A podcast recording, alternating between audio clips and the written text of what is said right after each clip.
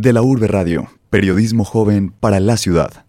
Ver a Tom Cruise desfilando con total tranquilidad por un centro comercial en Medellín, tomándose fotos y regalando autógrafos, sorprendió al país hace pocos días.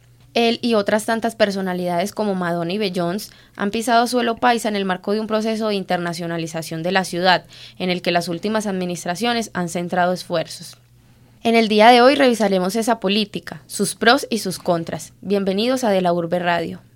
No solo artistas musicales y del séptimo arte se han interesado en Medellín. Naciones Unidas, la Organización de Estados Americanos y el Banco Mundial, entre otras, también han realizado sus asambleas en la ciudad. Entre el 12 y el 17 de septiembre de este año, la OMT, Organización Mundial del Turismo, tendrá su turno y se reunirá en Medellín para definir el futuro de la política de turismo a nivel mundial. En el marco del evento, el Consejo de Medellín aprobó recientemente el Acuerdo 325, que define de forma oficial una política pública de turismo para la ciudad. Para hablarnos de ello, Lorena Castaño entrevistó a Sandra Echeverry, subsecretaria de Turismo de Medellín. Un equipo de más de 35 entidades ha venido trabajando en la formulación de una propuesta para una política pública en Medellín.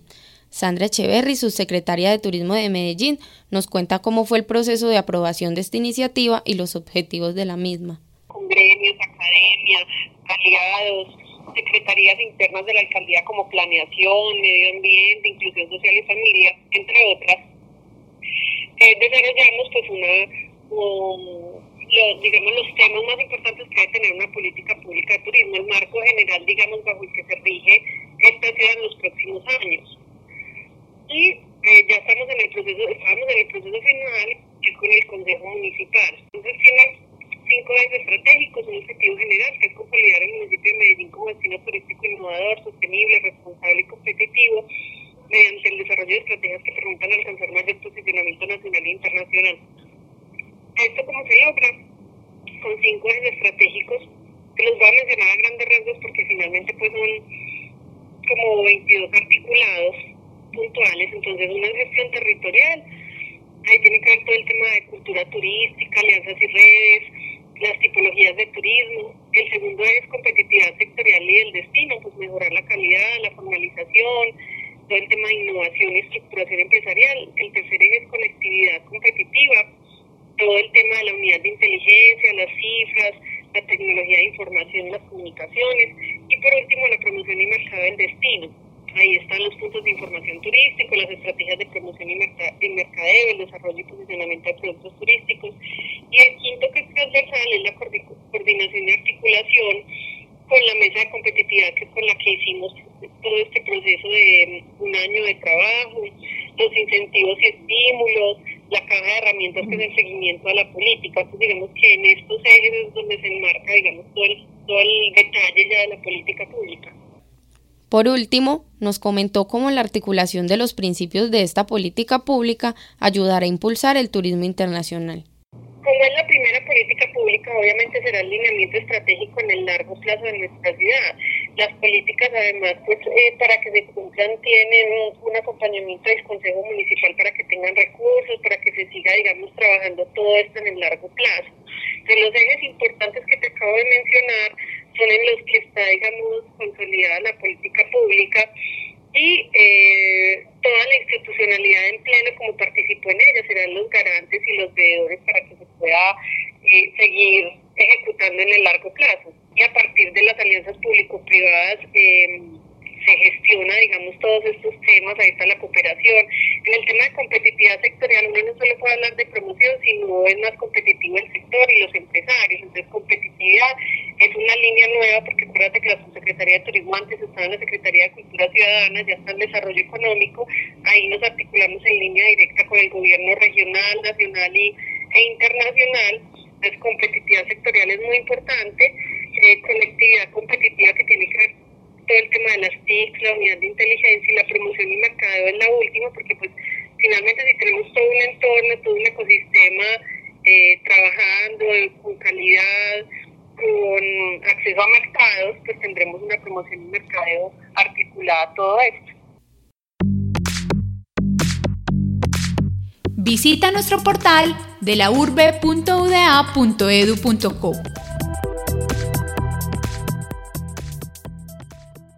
El esfuerzo institucional para poner a Medellín en los ojos del mundo se ha articulado de diferentes formas. Plaza Mayor, el centro de convenciones Paisa, ha sido un factor fundamental que en lo corrido del año ha realizado más de 500 eventos. Sergio Castrillón entrevistó al director de redes comerciales de Plaza Mayor.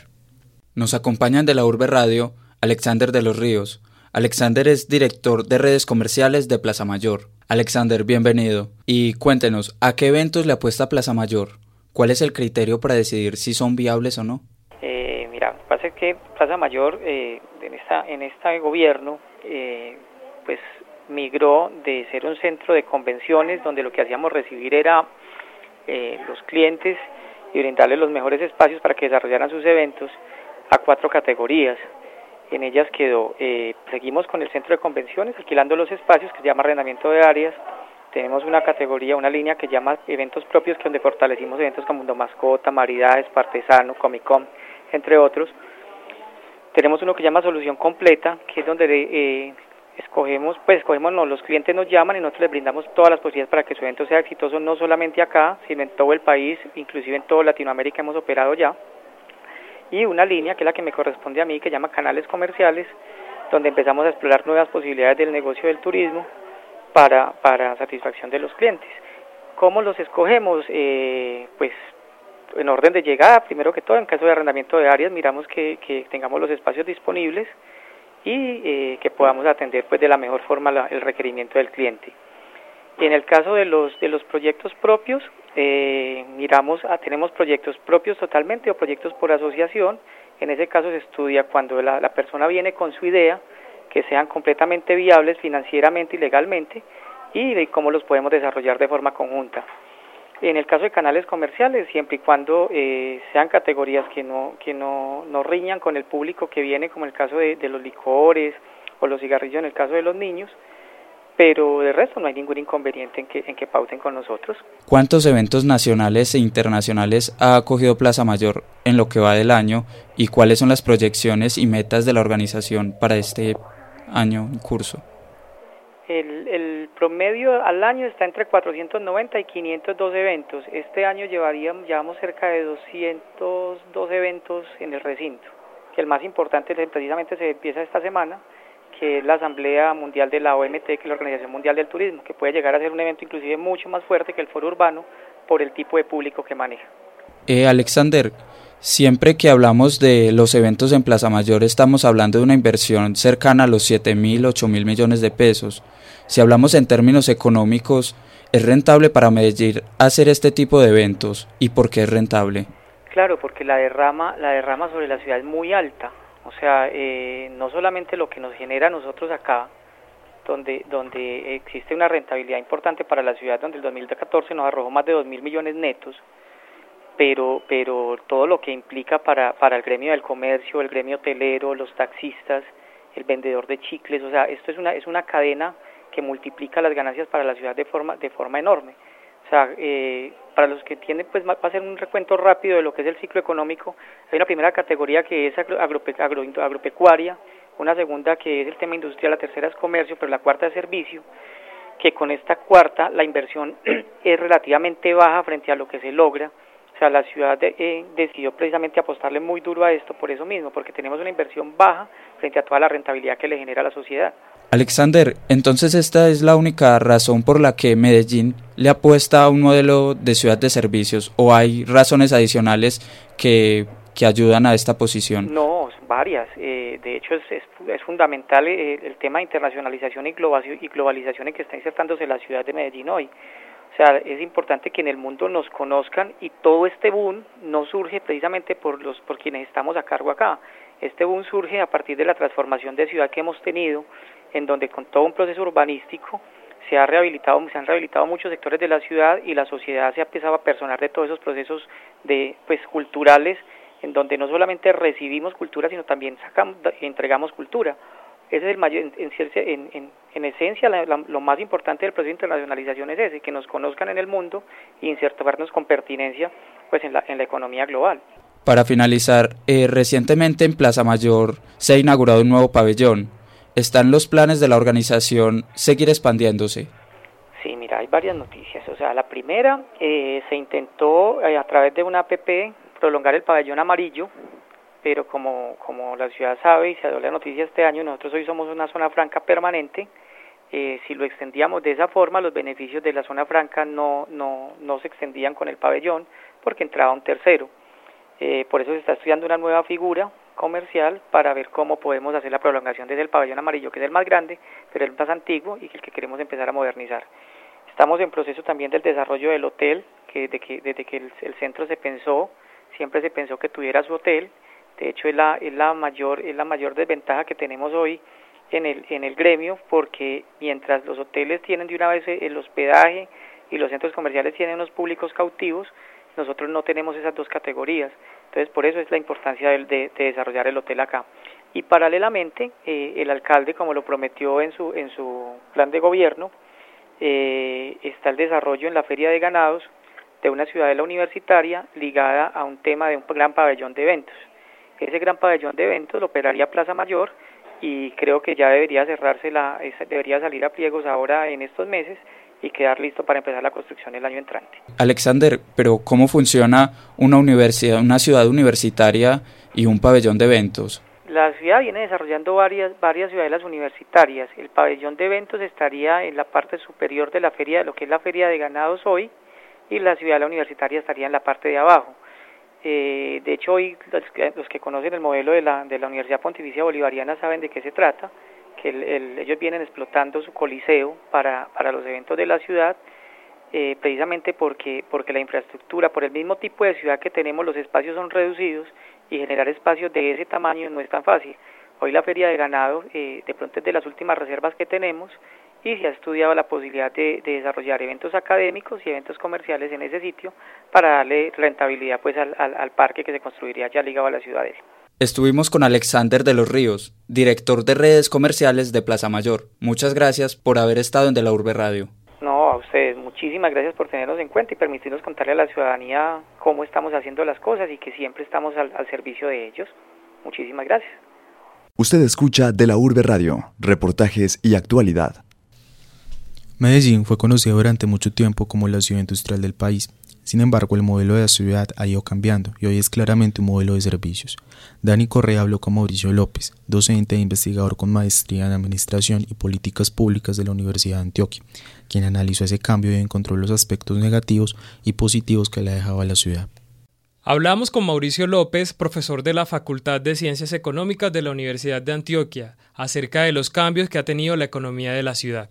Profesor, porque Medellín, que fue durante mucho tiempo una ciudad industrial, se decidió por el sector servicios. Bueno, más que una decisión de la ciudad, eh, el cambio corresponde como a algunos algunas variaciones en los fundamentales de la economía nacional y, local, ¿cierto? Entonces, el proceso que vive Medellín, ese cambio no es exclusivo de la ciudad, sino que es exclusivo también del país y en general de muchas economías capitalistas, que después de un proceso de crecimiento de la industria estaba, digamos, desfalleciendo. Ese proceso se conoce con el nombre de desindustrialización y al tiempo que ocurre van ganando participación o pues otras actividades como la de los servicios.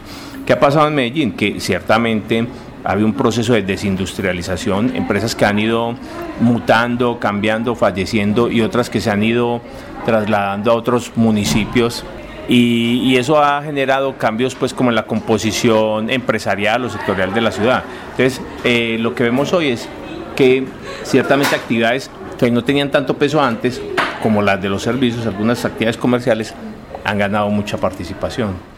¿Cuándo sucedió y cuáles fueron las razones que incidieron para que Medellín cambiara su modelo de desarrollo económico?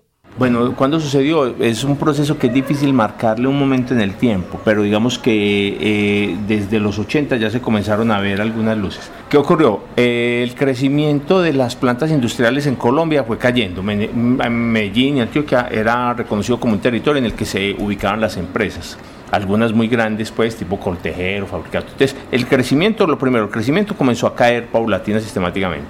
Luego hubo unas empresas grandes que se comenzaron a ir hacia otras ciudades, por ejemplo, Río Negro, por la cercanía al aeropuerto, o a otras ciudades como Barranquilla, por la cercanía a puertos y salidas al mar.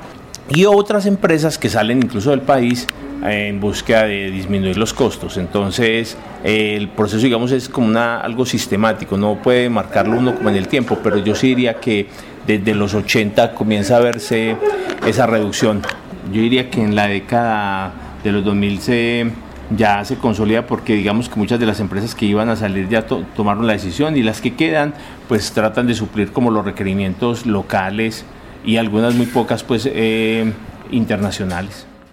Poco se conoce de los efectos puntuales que trajo consigo la migración de las actividades económicas. Por favor, díganos cuáles son las repercusiones o efectos que ha tenido esta elección. Dos muy claros en materia de generación de empleo. Uno, bueno, dos y luego otro. Uno es que tiene que ver con que los empleos que genera la industria que se ha ido generalmente son empleos formales. Entonces, un primer efecto es que la informalidad crece en la ciudad. ¿Por qué? Porque las actividades formales o gran parte importante de las actividades formales se fueron. De las que quedan son actividades informales. Los servicios generalmente asocian o se asocian con empleos informales. Y esa es la segunda, que si bien em, hay una recomposición del empleo informal por formal, también hay que decirlo que hay un crecimiento del empleo, así sean informales. Porque los servicios digamos, eh, asociados a los servicios, hay una generación de puestos de trabajo amplia, pero empleos de mala calidad. Un tercer efecto tiene que ver con las finanzas del municipio y es que la salida de empresas formales trae un impacto negativo en las finanzas de, de recaudo por impuestos de industria y comercio. Por último, profesor Mauricio, ¿qué opina usted acerca de los cambios en las actividades económicas de la ciudad? Como más o menos vimos, eso es un proceso que difícilmente uno lo puede tener, ¿cierto? Porque corresponde como a la estructura misma de la economía y una economía como la nuestra pues que está inmersa en el comercio mundial, difícilmente eso se puede tener. Entonces, lo que hay que tratar es de convivir con ello. Yo creo que ahí hemos hecho algunas cosas buenas. El hecho de promover la entrada de algunos servicios, eh, los call centers o algunos centros especializados. Entonces, digamos que eso es lo que uno podría hacer. Digamos que dado que ya está cambiando, no es algo que yo pueda detener, podría perfilar a la ciudad para que los servicios que lleguen sean de, eh, especializados, de alta tecnología, innovadores, que generen empleos de buena calidad. Usted escucha de la Urbe Radio, crónicas, entrevistas, reportajes y actualidad. Periodismo joven para la ciudad. Son muchos los campos donde se llevan procesos de internacionalización, desde el cine hasta la salud. Precisamente ese último se ha ido creando un clúster que ha puesto a Medellín a la vanguardia en América Latina en la realización de procesos médicos que han impulsado mucho el turismo de salud. Adolfo León Moreno, director del Clúster de Servicios y de Odontología de la Cámara de Comercio de Medellín, habló con Alejandra Carmona sobre este y otros temas. Le damos la bienvenida a Adolfo León Moreno, director del Clúster de Servicios de Medicina y Odontología, una iniciativa público-privada desarrollada por la Cámara de Comercio para Antioquia, la Alcaldía de Medellín y empresas de sectores definidos como estratégicos orientados a cambiar la vocación económica de la ciudad, Director, ¿cómo está organizado este sector? Está organizado de la siguiente manera. Se tiene definido una asamblea, que es una reunión de todos los directores o representantes legales o gerentes de las empresas que participan de la construcción de la iniciativa, que se reúne dos veces en el año. Hay un consejo asesor. Este consejo asesor es el que se encarga de la revisión de la estrategia y el seguimiento de los resultados en lo que se va logrando como clúster está conformado por un grupo de esas empresas que forman parte de la reunión general de empresarios y está organizado igualmente un comité técnico que es el responsable de desarrollar todos los proyectos que se priorizan para el desarrollo de la estrategia. Medellín es un referente internacional en la prestación de servicios de salud. ¿A qué se debe ese reconocimiento?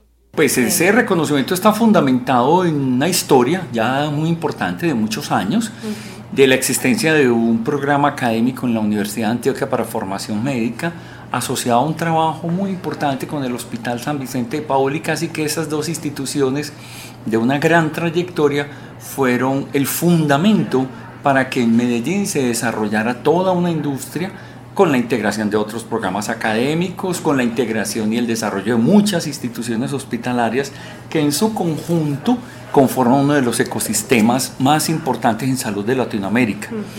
Por el pionerismo en los tratamientos que se realizan, en los procedimientos que se realizan, por el liderazgo sectorial en el país y en Latinoamérica.